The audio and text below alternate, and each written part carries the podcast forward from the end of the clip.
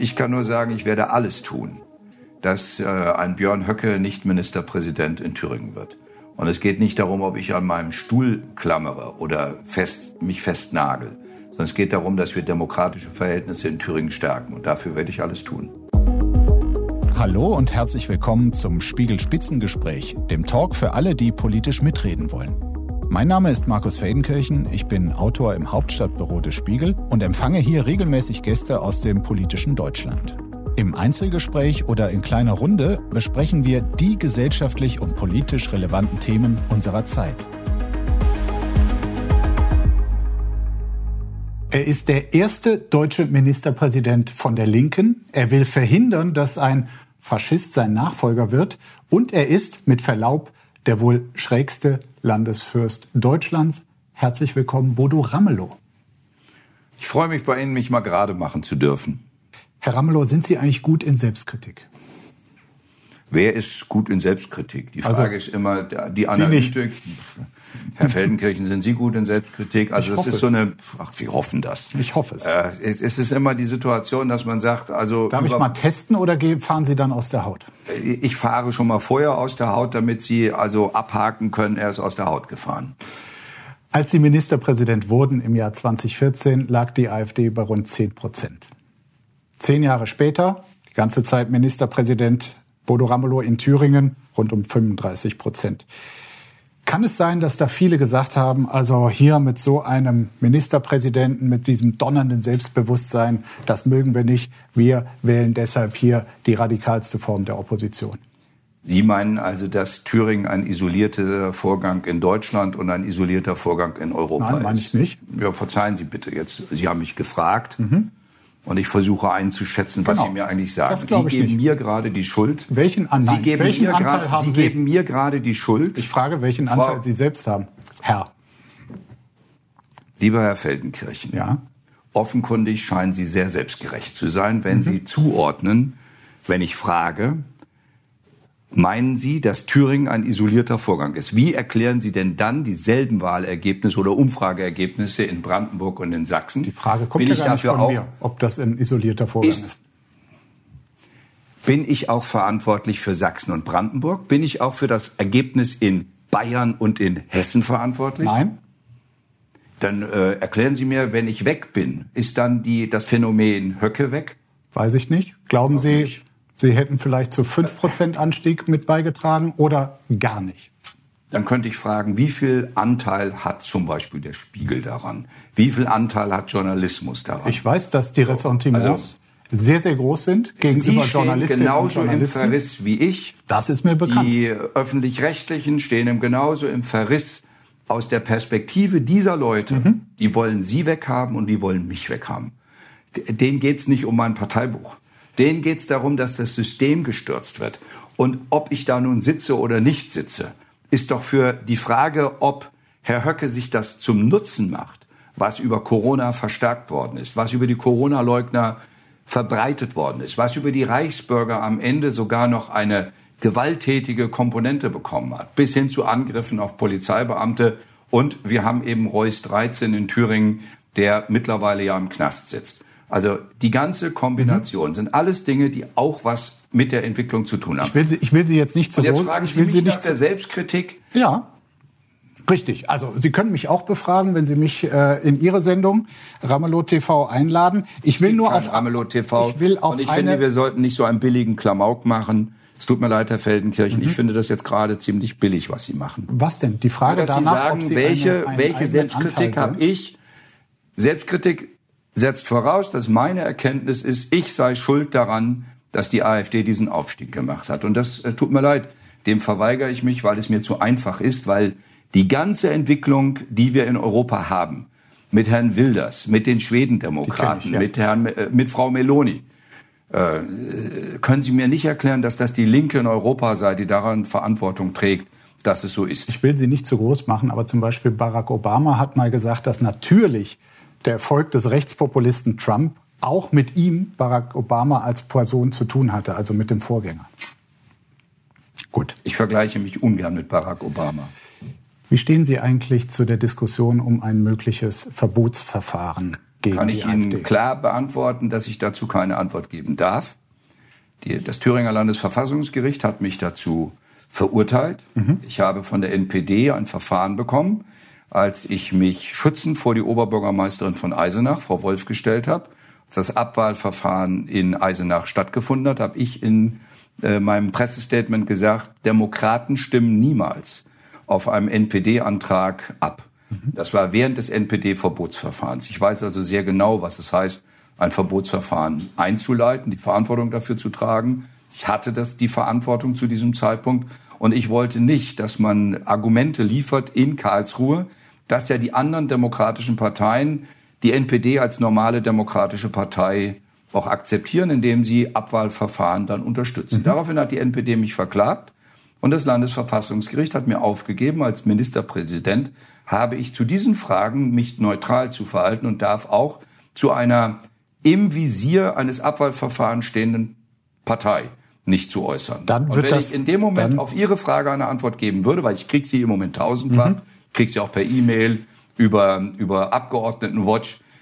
Das würde bedeuten, dass die Volksanwälte, die nennen sich selber so, das ist mhm. Herr Brandner, das ist Herr Möller, die haben auch plakatiert mit ihren Köpfen, da steht drauf Volksanwälte, die würden darüber ihre Freude haben, wenn ich mich dazu äußere, weil sie dann wieder ihre Opferrolle spielen könnten und die, den Gefallen tue ich nicht. Dürfen oder können Sie denn was sagen zu der Idee der AfD, einfach das Geld zu streichen, so wie es jetzt bei der NPD-Nachfolgepartei die Heimat geschehen ist? Das ist geschehen, nachdem das Verbotsverfahren durchgeführt worden mhm. ist und einer der Antragsteller war, sitzt vor Ihnen. Wissen Sie, was vor 100 Jahren in Thüringen geschah, politisch? Ja. Leider weiß ich es ziemlich genau, ja. Es gab ähm, eine Neuordnung, äh, nachdem es vorher nach 1918, also der Aufbruch Weimarer Republik und die, der Zusammenschluss des Vereinigten Thüringen, weil das ist ja Kleinstaaterei gewesen, dann hat es ähm, eine relativ revolutionäre Phase gegeben, die zu einer Besonderheit geführt hat, dass äh, die KPD und die USPD und Kräfte, die sonst im ganzen Deutschen Reich nicht miteinander zusammengearbeitet haben, es in äh, Weimar geschafft haben, eine gemeinsame Landesregierung über eine gewisse Zeit lang ähm, zu führen.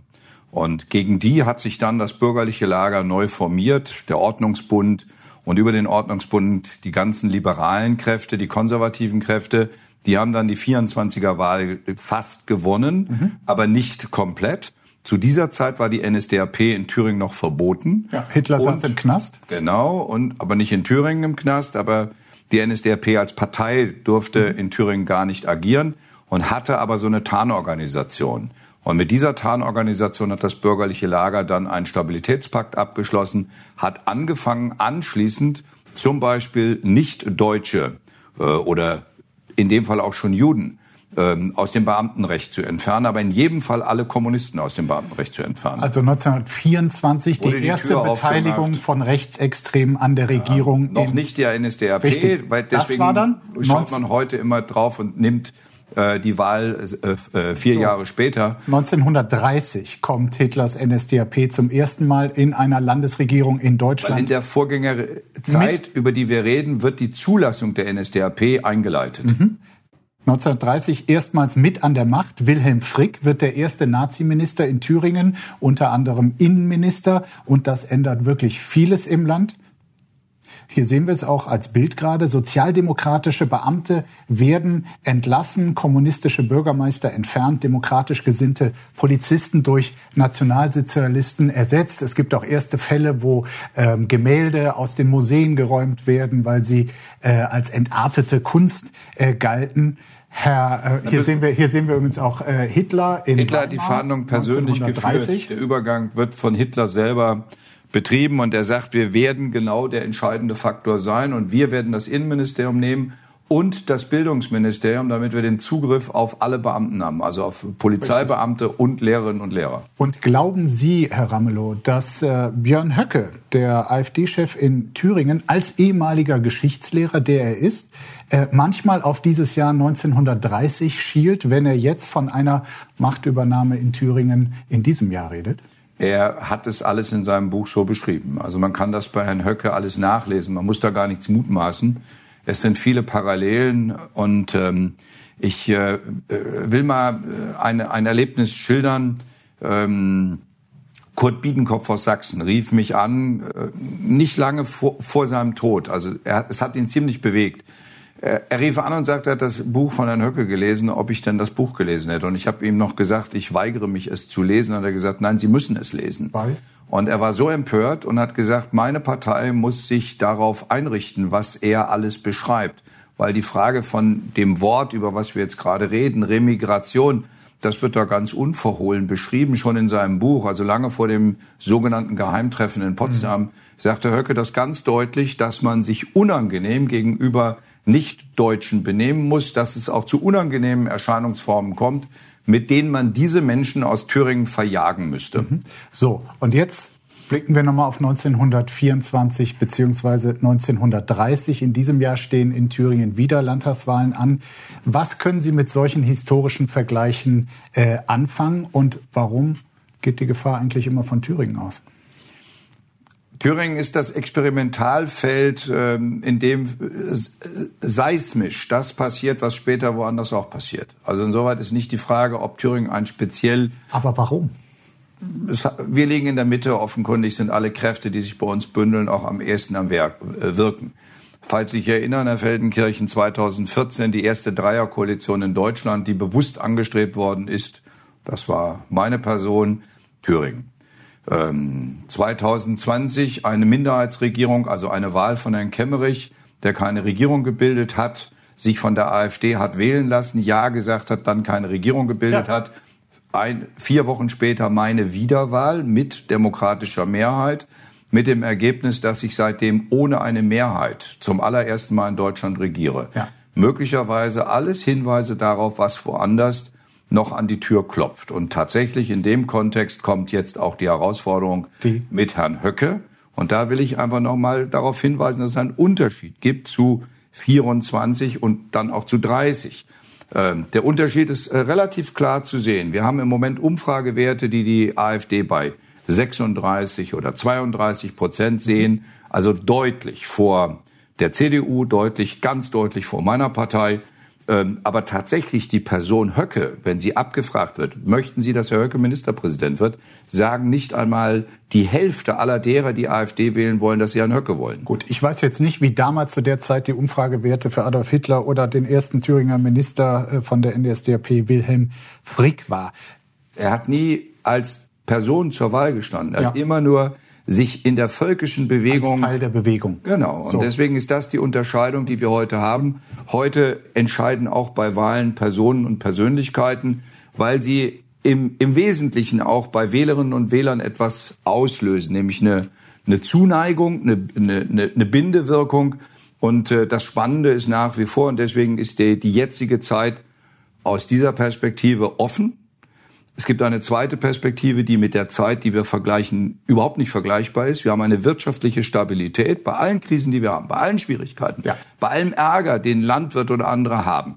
Aber wir haben eine unglaubliche Prosperität in unseren Betrieben in Nein. Thüringen. Deswegen bildet sich jetzt gerade das, die große bürgerliche Bewegung Thüringen weltoffen. Da sind über 3000 Personen und Institutionen zusammen, die sich jetzt aufmachen, Gesicht zeigen gegen braunen Ungeist. Richtig. Und äh, es ist auch quasi die Vermutung, dass die Gefahr, äh, vermutlich faschistische Gefahr, heute früher erkannt wird. Sie haben äh, darauf hingewiesen. Es wird auch überall demonstriert. Sie waren auch äh, demonstrieren. Wir haben da, glaube ich, ein Foto, wo Sie bei einer Demo in Weimar ähm, waren. Hat es Sie überrascht, wie viele Menschen jetzt dieser Tage auf die Straße gegangen sind? Die, diese Demonstration, die hat mir so viel Kraft gegeben. Das muss ich einfach mal sagen. Als ich vor den jungen Studierenden gestanden habe, in 18, Weimar. 18, 19-Jährige, das ist alles von Studierenden organisiert worden. Ähm, dahinter, da war keine Partei mit eingebunden. Das haben die in zwei Tagen aus dem Boden gestampft. Und ich komme zu der, ich habe das im, im Netz gelesen, dass es eine Demonstration in Weimar gibt und dass Herr Wagner von der Gedenkstätte Buchenwald reden wird. Und daraufhin habe ich dann mein Büro äh, bei Herrn Wagner anrufen lassen, wer es organisiert, man, man möge denen mal sagen, ich wolle kommen, mhm. damit die nicht irritiert sind, wenn da ein paar LKA-Beamte kommen und etwas mehr Polizei kommt. Und das ganze Gegenteil war der Fall. Die haben gesagt, sie fühlen sich geehrt und ich möge doch bitte als Erster reden. Das war gar nicht meine Absicht. Ich wollte einfach mich solidarisch denen an die Seite stellen, die sich da aufmachen. Und dann stehe ich unter ju lauter jungen Leuten, bei denen ich das Gefühl habe, die waren in ihrem Leben noch nie politisch. also engagiert oder aktiv. Das war für die das erste Mal eine politische Ansage, dass sie selber sich ermächtigen und diese äh, Demonstration organisiert haben. Und in dem Kontext muss man sagen, und das, das ist die historische Parallelität, über die wir gerade reden, die Sie angesprochen haben. In Weimar ist das Bauhaus vertrieben worden. Richtig. Das ist die Bauhaus-Universität, wo jetzt die Studierenden sind. Da sind 105 Nationen, Studierende und Lehrende. Und das war die Motivation, dass die jungen Leute gesagt haben, wir wollen nicht, dass ein Herr Höcke vorgibt, wer hier der Biodeutsche ist, wer hier bleiben darf und wer gehen muss. Und das war während der Demonstration, während diese Kundgebung lief, ich bin bis zum Schluss da geblieben, kam ein junger Afghane, der Studierender ist und sagt, ich hatte bis heute Angst, dass ich weg soll. Ich studiere hier, ich, also der hat äh, rechtlich äh, überhaupt kein Problem. Der hat einfach Angst, dass dieses Gerede und dieses, äh, diese Situation in Thüringen ja. Äh, ihn persönlich betrifft. Und dann kamen anschließend noch zwei junge Brasilianer, die dort auch studieren und haben mir dasselbe geschildert. Und da habe ich gemerkt, jetzt verstehe ich, die Studierenden merken bei ihren Kommilitonen, dass die Angst haben, dass das Gequatsche von der Remigration dazu führt, dass das, was ich mit Deportationslisten verbinde, nämlich Hass, Angst äh, und die, die, die Sorge, äh, es wird etwas Weltoffenes aus Weimar wieder vertrieben, von den jungen Leuten verstanden wird. Und da kann ich nur das, sagen, das macht mir Mut, auch diese Kraft mit aufzunehmen und zu sagen, da fühle ich mich in der Pflicht, das zu unterstützen. Das Bauhaus ist dann Anfang der 30er Jahre aus Thüringen nochmal nach, nach Berlin. Nee, erst nach Dessau, nach Dessau und, dann, dann, nach Berlin. Dessau weiter vertrieben dann worden. Dann musste es irgendwann dort auch schließen. Wir wollen in dieser Sendung auch schauen, wie Sie eigentlich wurden, wie Sie heute sind. Selbstbewusst, temperamentvoll und äh, schauen ein bisschen in ihre Biografie. Sie wurden am 16. Februar 1956 in Osterholz-Scharbeck in Niedersachsen geboren. Ihr Vater Erwin war Kaufmann, ihre Mutter Annie entstammt dem äh, alten protestantischen Geschlecht der Fresenius. Das klingt jetzt erstmal, Herr Ramelow, sehr vornehm, wohlhabend. War Ihre Kindheit so? Arm. Sehr arm, sogar bitterarm. Es hängt aber damit zusammen, dass mein Vater schwer krank war. Mhm. Die Hoffnung meiner Mutter, dass äh, sie gemeinsam es besser hinkriegen, führte jeweils zu, der, zu dem Konkurs des Ladens, den mein Vater als begnadeter, er war einfach überzeugter Lebensmittelkaufmann seiner mhm. Art und äh, gegen die aufkommenden Supermärkte kam er nicht an. Und dann und hat er nochmal versucht, den, und dann hat meine Mutter immer die Schulden abbezahlen müssen, die durch diese Läden entstanden sind. Das Ergebnis war, dass sie tagsüber sich um die vier Kinder gekümmert hat und nachts in die Spülküche ins Hotel gegangen ist, um wenigstens ein wenig Geld zu haben. Und ähm, tatsächlich, sie hat alles Geld zusammengekratzt, dass jeder von uns eine gute Bildung bekommen hat.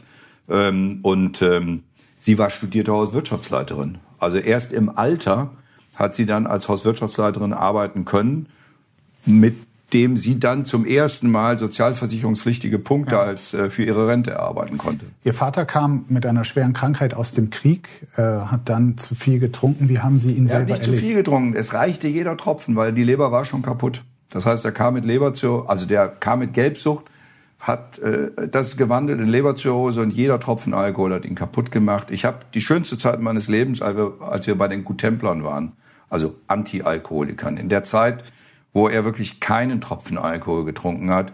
Das war für mich die schönste Phase, an die ich mich erinnere, weil er war hochmusikalisch, ein unglaublich äh, gebildeter Mensch, der aber offenkundig durch den Krieg so zerstört war, dass diese Friktionen immer wieder irgendwann auftauchten. Sie waren bei ihm, als er gestorben ja. ist. Elf Jahre. Und zwar als elfjähriges Kind. Das war eine heftige Herausforderung, weil meine Mutter war schon bei sich im Elternhaus in Rheinhessen der Vorgang war, er hatte wieder, also es war wieder am Ende einer Erwerbstätigkeit, er war wieder in der Arbeitslosigkeit, war aber schon chronisch krank.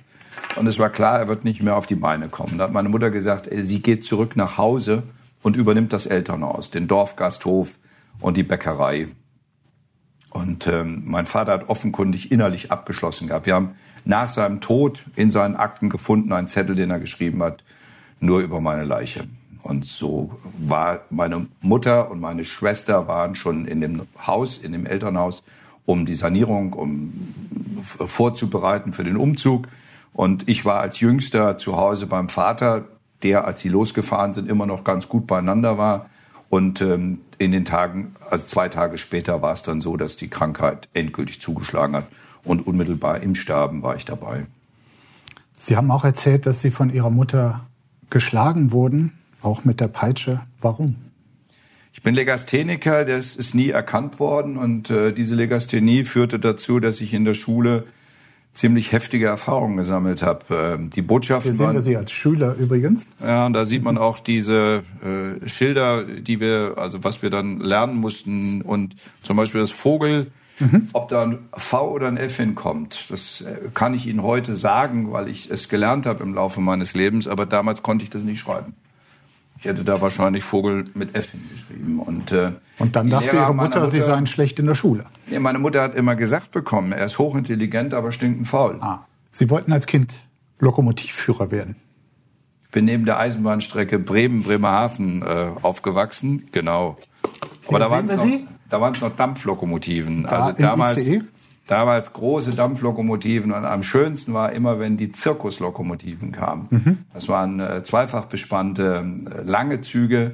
Ähm, und ich habe einmal erlebt, wie der spanische Nationalzirkus in Ostdeutsch-Scharmbeck ankam. Das war grandios. Und da ich direkt neben der Eisenbahnlinie geboren wurde, habe ich den ganzen Tag, genau, ich den ganzen Tag auf Eisenbahn, Dampflokomotiven schauen. Wir haben hier genau übrigens sowas. den Original Klaus Weselski Express. Der ja. war vor zwei Wochen auch hier. Ähm, ja, genau, da ist er ja. Ja. Cool, Klaus. Das ist Ihr Idol, ne? Klaus Weselski. Äh, Sie waren auch zweimal äh, Schlichter, 2015 und 2017, im ähm, Streit zwischen der GDL und der Bahn. Was äh, empfehlen Sie im aktuellen Streik? Ich bin ziemlich ratlos. Wir sind gerade in der äh, größten Streikaktion, die die GDL jemals organisiert hat. Und ähm, ich habe vor 14 Tagen das vorhergesagt. Ich habe gesagt, wenn der Bahnvorstand so weitermacht, ähm, dass er in die Presse geht und der Presse erzählt, was man alles der GDL anbieten möchte. Aber die GDL hat keinen, keinen Vorschlag, hat keinen, keine Substanz, über die man reden könnte, also Verhandlungssubstanz. Und ich bin jemand, der viele Täuscht Jahre... die Bahn hier? Das weiß ich nicht. Ich weiß nur, dass es äh, keine gute Strategie ist, um nicht zu sagen, es ist eine Nullstrategie. Es ist ein, ein, ein, ein Bedienen von öffentlicher Wahrnehmung. Also gibt es gar kein konkretes Angebot von der Bahn? Es gibt kein verhandlungsfähiges Angebot, über das man am Ende überhaupt nur den Versuch einer Schlichtung unternehmen könnte, wenn ich von heute ausgehe. Das kann heute Abend ja anders aussehen, das weiß ich nicht. Aber nach meinem letzten Gespräch, das ich mit Klaus Wieselski vor zwei Tagen hatte, war das, was angekündigt worden ist, nicht Gegenstand von einer schriftlichen, äh, einem schriftlichen Angebot, auf das man verlässlich aufbauen könnte. In dieser schönen Box, die Sie hier sehen, ist nicht nur der Klaus Wieselski Express, sondern auch andere Gegenstände, die irgendwas mit Ihrem Leben, Ihrer Karriere zu tun haben.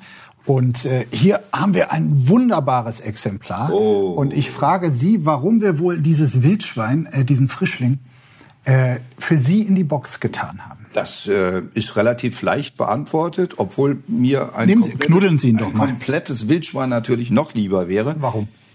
Ich mache es Ihnen küchenfertig. Also nicht den, den, den Frischling, das ist jetzt gemein. Also ich habe noch nie einen Frischling äh, küchenfertig okay, gemacht. Okay, wie macht man denn ein Wildschwein küchenfertig? Abschwarten. Also es gibt eine bestimmte Methode, wie man mit einem guten Messer tatsächlich dieses äh, Wildschwein mhm. Küchenfertig macht. Ne, das ist nicht, Sie verwechseln das mit dem Hausschwein. Mhm. Da wird äh, das verwechselt eigentlich gar nichts. Ich aber bin gut. vom Dorf, ja. aber ich könnte Ihnen jetzt auch erklären, wie man Hausschlachtung macht. Nein, äh, beim Wildschwein ist es so, der Jäger hat's geschossen. Ich habe bei Karstadt in Gießen gelernt und dort die Spezialabteilung Wild und Geflügel lange Zeit gemanagt. Und ich habe gelernt, jeden Schwarzkittel, deswegen sage ich immer, die Schwarzkittel habe ich eine Freundschaft zu aus der Decke zu schlagen. Sie haben kräftig gehäutet dort. Nicht nur Wildschweine, sondern auch, was gehörte noch dazu? Also ganz normal Standard, Hase, alles, was damals auf der, auf der äh, Jagd, Treibjagd, also wenn Treibjagden waren, das war immer mein Liebling, mhm. weil dann hatte ich äh, wirklich einen Tag total gut zu tun. Und als Auszubildender habe ich viel Geld damit gekriegt. Ich habe also für jedes Wildschweinfell 7,50 Mark gekriegt für jedes Rehfell 5 Mark, für das Hirsch 7,50 Mark und äh, immerhin noch für den Feldhasen 2,50 Mark. Mhm. Und wenn so eine Treibjacht guten Ertrag hatte, habe ich auch nochmal richtig gut Bargeld gehabt, äh, was ich mir verdient habe durch das Abziehen. Das waren allerdings die Tage, in denen durften wir nicht in die Kantine. Ach, das ist blöd. Sie ja, haben auch mal gesagt, wir haben gestunken Ach so. wie das Schwein. Ja. Oder wenn der Feldhase drei Tage gelegen hat. Der Unterschied ist, die Wildsau ist geöffnet und äh, alle Innereien entnommen. Der Feldhase ist noch komplett zu mit allen Innereien und das müssen Sie dann rausholen. Sie haben auch gesagt, Sie hätten bei Karstadt Klassenkampf gelernt. Ähm, das, äh, wegen, wegen der Damen aus der Parfümerie. Na klar, das war der besondere Dreh war, also die Damen aus der Parfümerie, das waren natürlich die schönsten des Hauses. Ja. Die waren auch ähm, immer. Die waren ganz oben im sozialen Ranking, ja?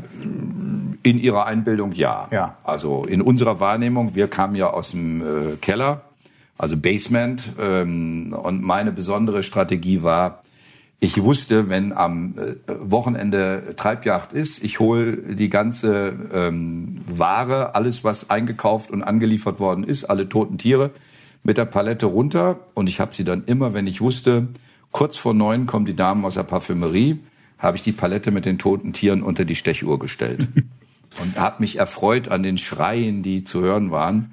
Das war dann die besondere, die besondere Form der Klassenauseinandersetzung vom Basement gegen die Parfümerieabteilung. Ich habe auch den Eindruck, dass Sie einen gewissen Stolz haben, in der Politik eher ein klassischer Vertreter der Arbeiter zu sein? Oder hatten Sie in all den Jahren auch mal sowas wie Komplexe, dass Sie nicht auch studierte Jurist sind oder Akademiker wie die meisten anderen in der Politik, muss man ja sagen. Ja, ich, hab, ich bin wirklich der einzige, ich glaube, ich bin der einzige Ministerpräsident, der keinen Studienabschluss hat.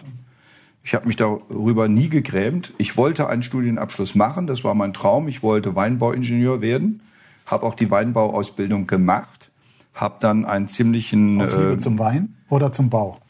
Ich komme ja aus Rheinhessen. Also die mütterliche äh, Seite ist ja tief verwurzelt. Fresenius kommt aus Rheinhessen. Und äh, deswegen bin ich mit Weinbau äh, und Weinernte sozialisiert, auch in den Herbstferien ich habe ja in Flohnheim meine Schulzeit gemacht und äh, es war völlig klar, alle aus der Klasse sind Herbste gegangen. Mhm. Also jeder war im Weinernten tätig. Nach der Wende waren Sie erstmal als Gewerkschafter, bevor Sie Politiker wurden, ähm, vor allem im Osten aktiv, später dann 19... Hier sehen wir Sie als, als Gewerkschafter, ich glaube Anfang der 90er Jahre, 1999 dann in die PDS eingetreten. Was verschlug Sie damals eigentlich in den Osten?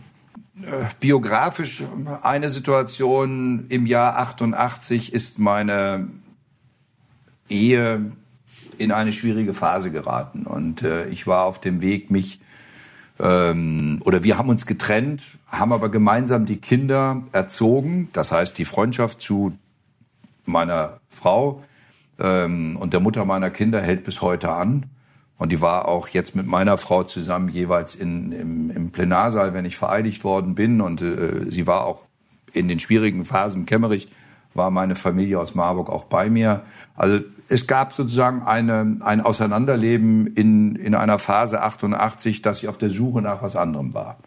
Und das andere wäre eine Versetzung innerhalb der ABV gewesen. Und so kam 89 dann dass ähm, die Turbulenzen in der DDR und meine Gewerkschaft aus Düsseldorf hat dann gesagt, du bist doch dauernd im Osten, weil ich Familie im Osten habe. Und das hatte ich zu melden.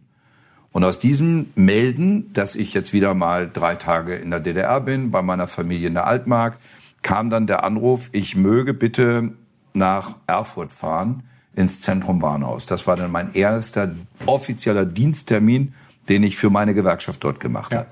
Aber zu dem Zeitpunkt war ich schon über die Städtepartnerschaft Marburg-Eisenach immer in Eisenach. Das heißt, es gibt so einen Übergang, der ist fließend im November 89, Dezember 89, immer entweder über die DGB-Vorsitzende mit der DGB-Vorsitzenden von Marburg, Frau Dinnebier in Eisenach oder bei meiner Familie väterlicherseits in der Altmark. Fühlen Sie sich heute eigentlich mehr als Ostdeutscher oder als Westdeutscher? Ich fühle mich als Thüringer, weil ich werde nie ein Ostdeutscher werden im Sinne von DDR-Sozialisation. Ich habe keinen Tag unter dem Druck eines DDR-Bürgers gelebt. Ich habe immer das Recht gehabt, also ich habe in der DDR gelebt, weil ich bin seit Februar 90 dort und die mhm. Wende war 89 und die deutsche Einheit ist dann erst Ende 90. Also ich habe einige Monate noch das Original DDR mit seinen Institutionen kennengelernt, aber die Wirkung von Stasi, Klar Die Repression nicht. Überhaupt nicht erlebt. Und Ja. die Frage, also es ist interessant, Herr Feldenkirchen, zum Beispiel, dass ich Christ bin, hat bei der Gewerkschaft nie jemand interessiert.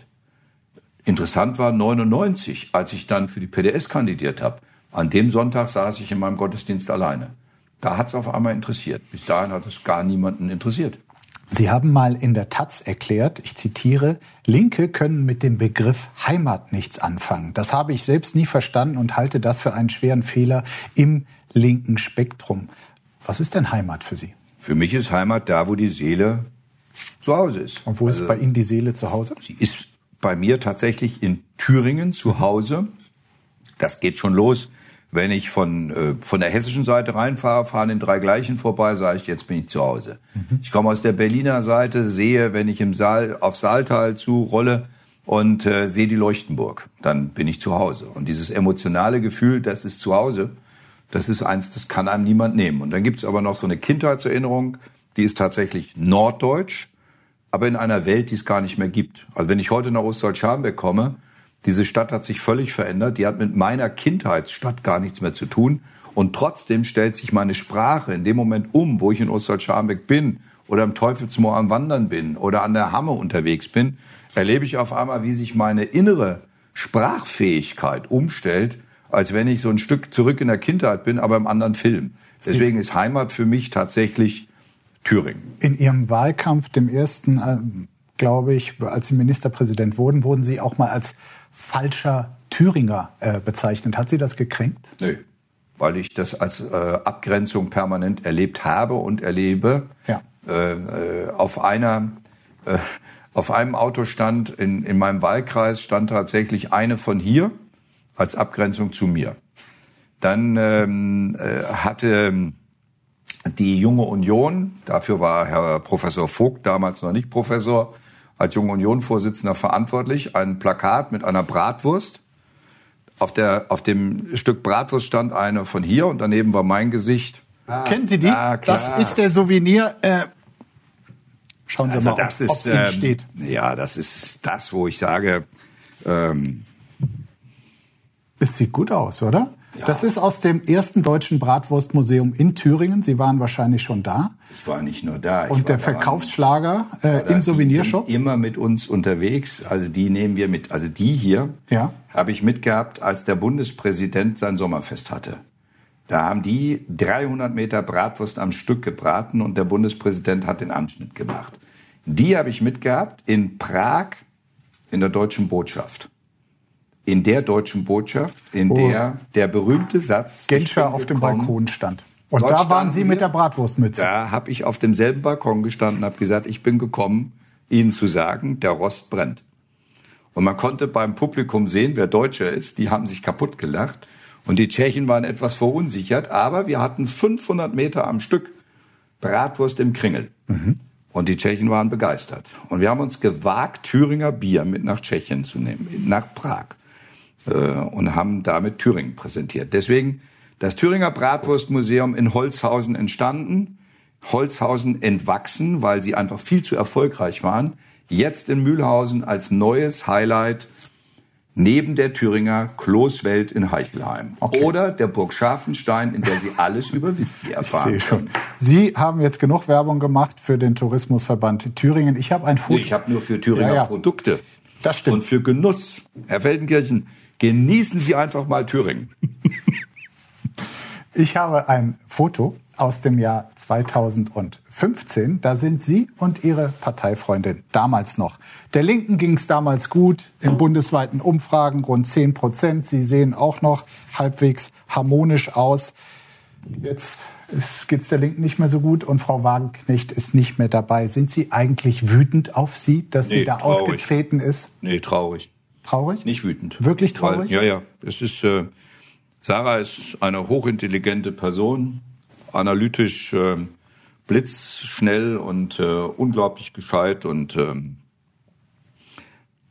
der Punkt ist, damals war ja schon, dass ich Situationen hatte, wo ich zwischen den streitenden Parteien immer der Schlichter sein durfte, weil offenkundig manche Akteure miteinander nicht in der Lage sind, äh, mit, äh, mit so viel Souveränität miteinander umzugehen, dass man das gemeinsam länger tragende im Blick behält.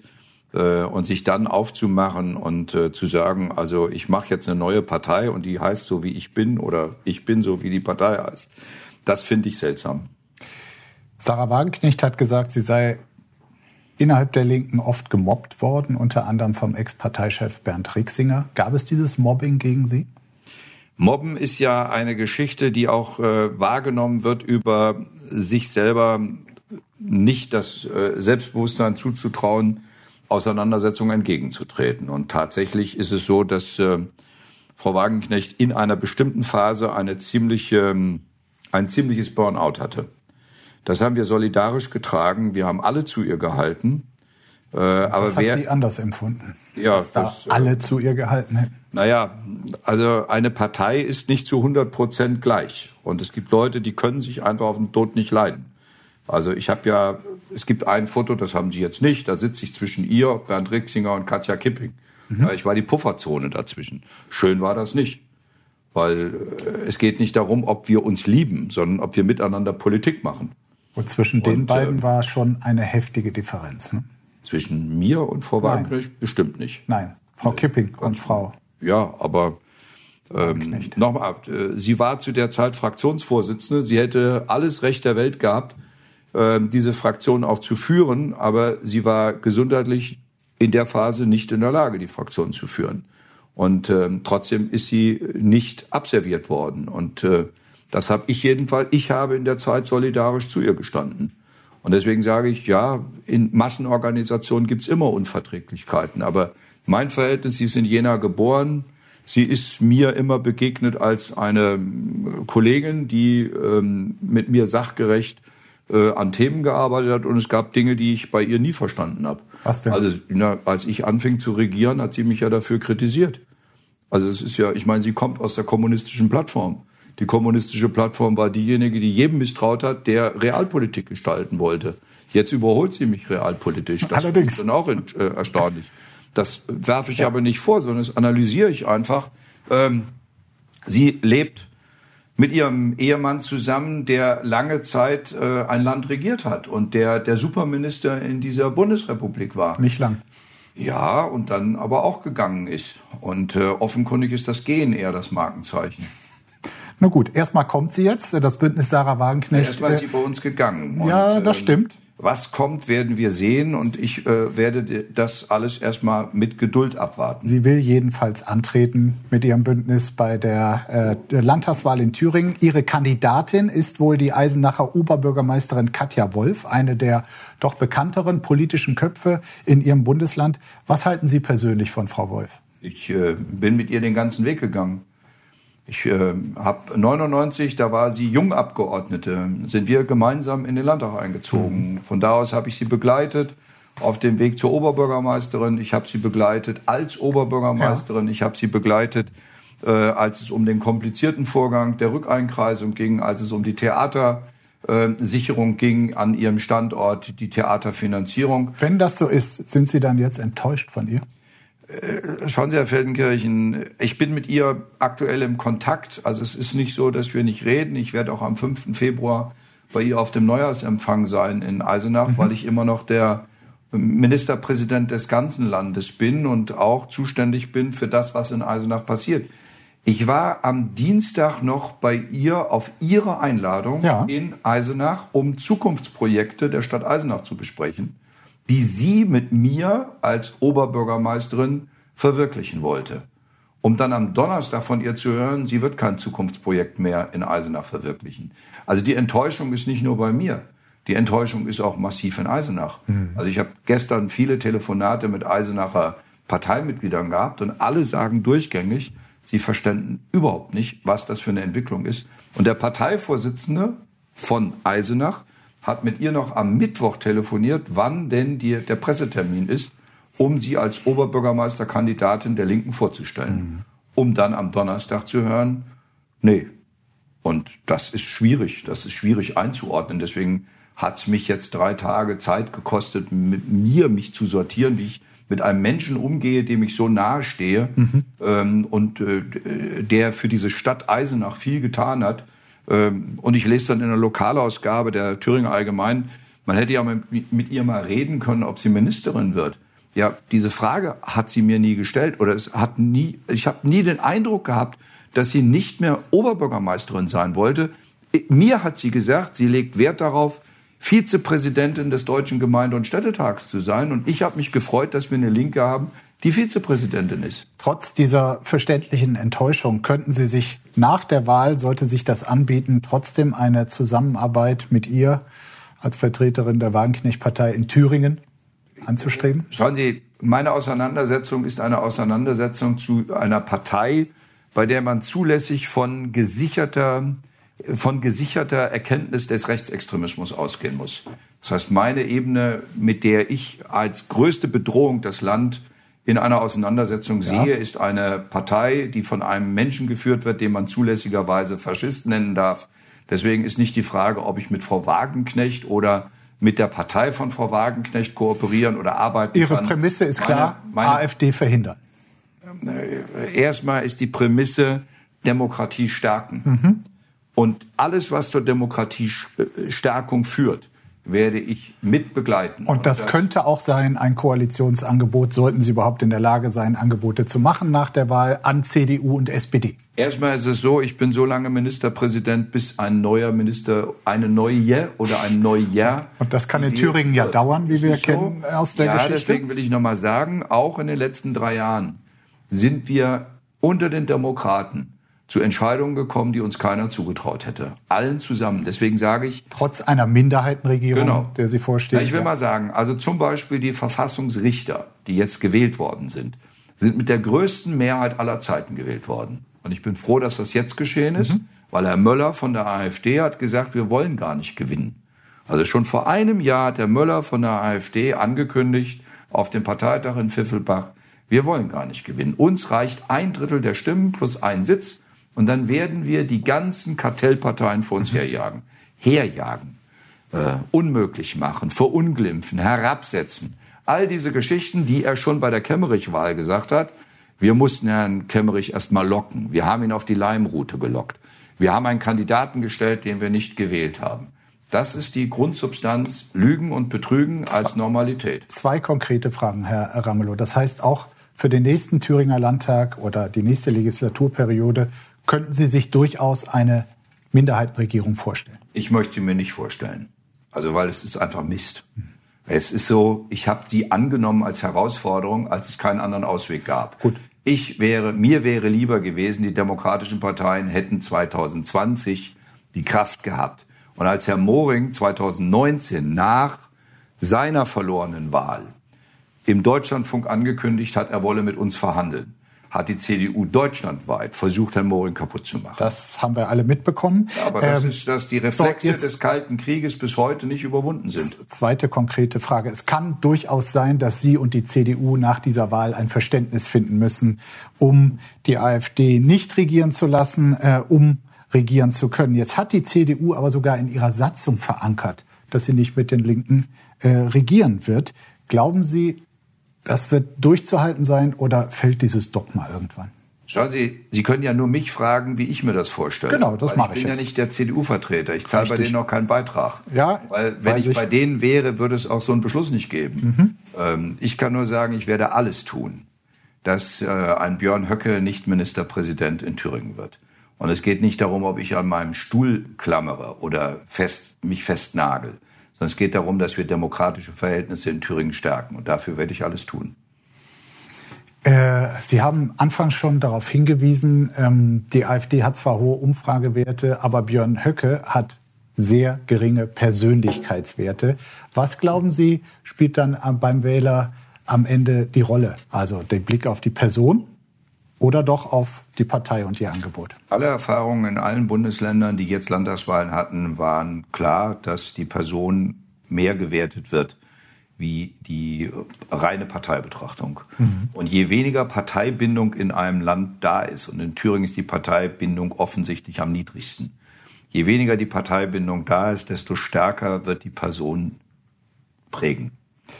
Für den Fall, dass das eintritt, was sie verhindern wollen, wofür sie kämpfen werden, natürlich, dass es nicht eintritt, dass tatsächlich die AfD an die Macht kommen sollte und dann auch versucht, vielleicht den Rechtsstaat zu prüfen, womöglich auszuhebeln. Was würden Sie sagen, haben Sie das mal geprüft? Wie resilient ist das Staatswesen in Thüringen? Haben Sie sich schon Gedanken darüber gemacht, also bestimmte Szenarien entwickelt? Was könnten die tatsächlich, wenn sie an der Macht wären, was allerdings auch nicht? Es gibt die Gruppe Verfassungsblock, die daran gerade arbeitet. Mit denen habe ich jetzt mehrfach auch gesessen. Die haben mich jetzt auch mehrfach interviewt, solche Fragen mit mir erörtert. Die haben sie aber auch mit den anderen Parteien erörtert. Insoweit gibt es solche Diskussionen im gesellschaftlichen und wissenschaftlichen Raum, was ich gut und richtig finde.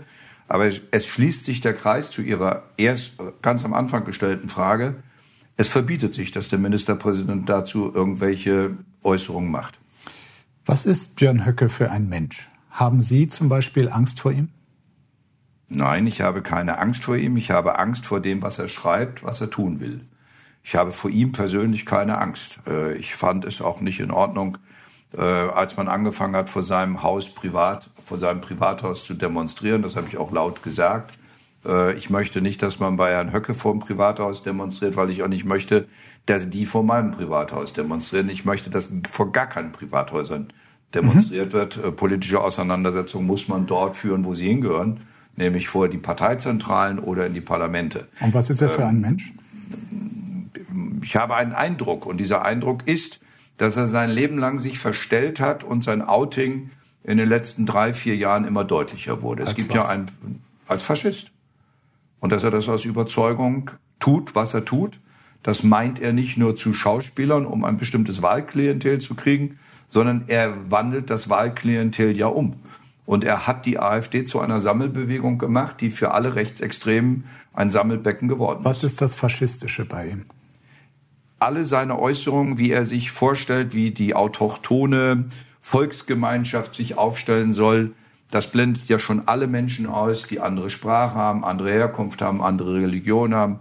Ähm, sein Verhältnis zum Beispiel zu unserer kleinen Ahmadiyya-Gemeinde, das ist eine muslimische Gemeinde, die in Pakistan wirklich mit dem Tod bedroht ist, die auf der Welt verfolgt werden. Ähm, die sind so friedliche, das sind so friedliche Muslime. Äh, und die Aggressivität, äh, wie er und seine Partei gegen die Ahmadiyya-Gemeinde aufgetreten ist und die ganzen Moslem-Hasser, die jetzt angefangen haben, diese, diese Moschee anzugreifen mit Schweineköpfen, mit Schweineblut und all diesen Sachen. Das sind alles die Dinge, die ich darunter subsumiere. Damit sind wir bei unserem allseits beliebten Quiz. Wer hat's gesagt? Höcke oder Hitler? Sie kennen die Regeln. Ich lese ein Zitat vor und Sie sagen, von wem es stammt. Äh, sind interessante Zitate dabei. Äh, hier sind die beiden Kandidaten. Ich muss sie nicht unbedingt. Sie müssen sie nicht halten. Nein, nein, nein. Nein, ich faste gerade und das äh, käme jetzt meinem Magen nicht gut. Für den Fall. Ach so, Sorry, die stehen hier falsch. Also, erstes Zitat. Sie sagen, von wem es stammt. Hören Sie genau zu. Die politische Korrektheit liegt wie der Mehltau auf unserem Land und ich bin angetreten, um sie abzuräumen. Björn Höcke. Richtig. Es war auch leicht. Politische Korrektheit hat man damals in den 20er, 30er noch nicht ja, so oft gesagt. Das ist das erste Plakat, das ich von der AfD gesehen habe vor vielen Jahren wo von dieser Korrektheit auf dem Plakat die Gerede war und ich ehrlicherweise gar nicht verstanden habe, was, was das Plakat mir sagen will. Mhm. Und mittlerweile ist das Framing so lange getrieben worden, bis jetzt jeder verstanden hat, äh, dass was äh, früher von uns Political Correctness genannt wurde, genau eins der Themen ist, die er bekämpft. Gut. Nächstes Zitat bitte. Also ein Punkt. In uns selbst allein liegt die Zukunft des deutschen Volkes. Das würde ich wiederum beiden zutrauen. Also hier haben wir es nachgewiesen von Hitler. Das nächste Zitat. Heimat verliert man dadurch, dass man zur Minderheit im eigenen Land wird. Das ist Höcke. Richtig. Wenn einmal die Wendezeit gekommen ist, dann machen wir Deutschen keine halben Sachen, dann werden die Schutthalden der Moderne beseitigt. Höcke. Richtig. Sie kennen Ihren Höcke. Kein Politiker sollte sich jemals im Badeanzug fotografieren lassen? Höcke oder Hitler? Ich vermute, dass das Hitler war. Richtig. Stimmen Sie ihm zu? Äh, ich finde, all diese Zitate machen deutlich, worum es wirklich geht. Es geht darum, wirklich dieses äh, Deutschland äh, wieder zurückzubringen in eine Zeit vor 45. Na gut, sich nicht im Badezug fotografieren lassen, da gibt es schlimmere Aussagen von Das stimmt, aber die Frage ist, was ist damit gemeint? Was, glauben ist Sie? deutsche Was Zucht glauben Sie? und Ordnung? Was ist äh, das Autochtone? Was ist äh, die Blutsverwandtschaft? Was ist das Abge äh, Abstammungsprivileg? Privileg? Alle diese Dinge äh, enden am Ende in einer rassischen Vorstellung und äh, das macht mir Angst. So, drei haben wir noch. Ein Hund muss sich nicht benehmen können. Einem Hund sieht man nach, wenn er enthemmt seinen Impulsen folgt und auf jede Kleinigkeit anschlägt.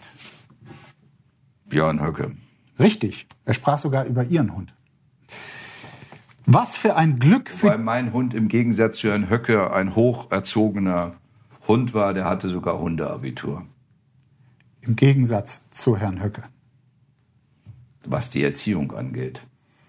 Herr Höcke ist doch Lehrer. Das äh, ist ja kein Kriterium. Nichts gegen alle Lehrerinnen und Lehrer, aber ich habe ja von meiner Legasthenie-Erfahrung gesprochen. Vielleicht bin ich einfach nur voreingenommen. Aber gegen Geschichtslehrer, die Geschichte studiert haben und uns vorgaukeln, dass diese Geschichte von 33 bis 45 entsorgt werden sollte, gegen solche Geschichtslehrer habe ich was. Was für ein Glück für die Regierenden, dass die Menschen nicht denken. Adolf Hitler. Richtig. Und in Thüringen sind wir heute wirklich die ausschlaggebende Partei.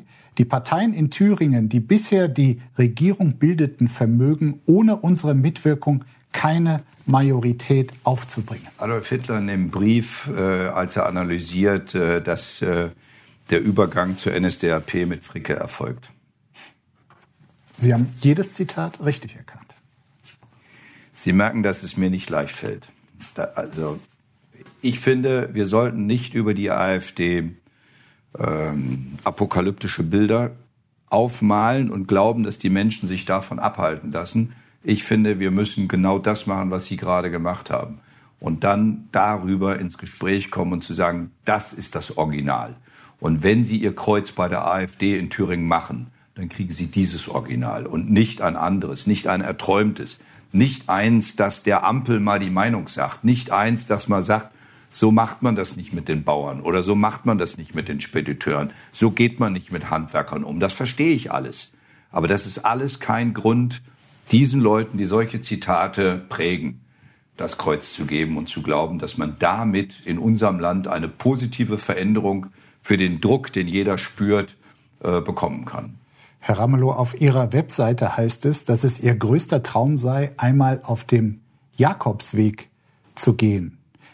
Was erwarten Sie sich davon und wann ist es denn soweit? Das war mal mein Traum. Ich würde das heute so nicht mehr sagen, weil der Jakobsweg mir zu überfüllt ist. Weil wenn Sie den Jakobsweg noch in Ruhe pilgern wollten, müssten Sie nachts pilgern. Das wäre mir zu doof. Gut, es steht auf Ihrer Homepage. Was, das was, steht- was war denn? Was haben Sie mit diesem Die Faszination des Pilgerns. Die Faszination des Pilgerns. Und ich liebe es. Also ich bin ein begeisterter Wanderer. Ich liebe es, die Natur mir mit der Geschwindigkeit des Normal, des eigenen Körpers zu erobern. Und äh, den Sonnenaufgang zu sehen, auch die Vögel zu hören, das äh, morgendliche Vogelgezwitscher. Und ich genieße es, wenn ich auf meiner Datsche sitze und äh, tatsächlich vor dem Sonnenaufgang schon die Vögel höre. Dann gehe ich das erste Mal raus und äh, genieße es, äh, einen Moment Ruhe zu haben und ein, einen Moment sozusagen einer, einer, eines schönen, einer, einer schönen Landschaft, einer schönen Region, die sich auf einmal äh, für alle zeigt. Herr Ramelow, ich danke Ihnen für das Gespräch. Herr Feldenkirchen, ich danke auch.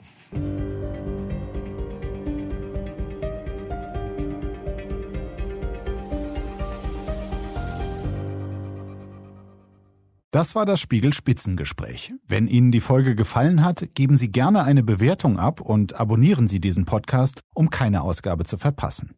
Ich danke Ihnen fürs Zuhören und freue mich, wenn Sie auch das nächste Mal wieder einschalten. Bleiben Sie heiter, so gut es geht. Bis bald.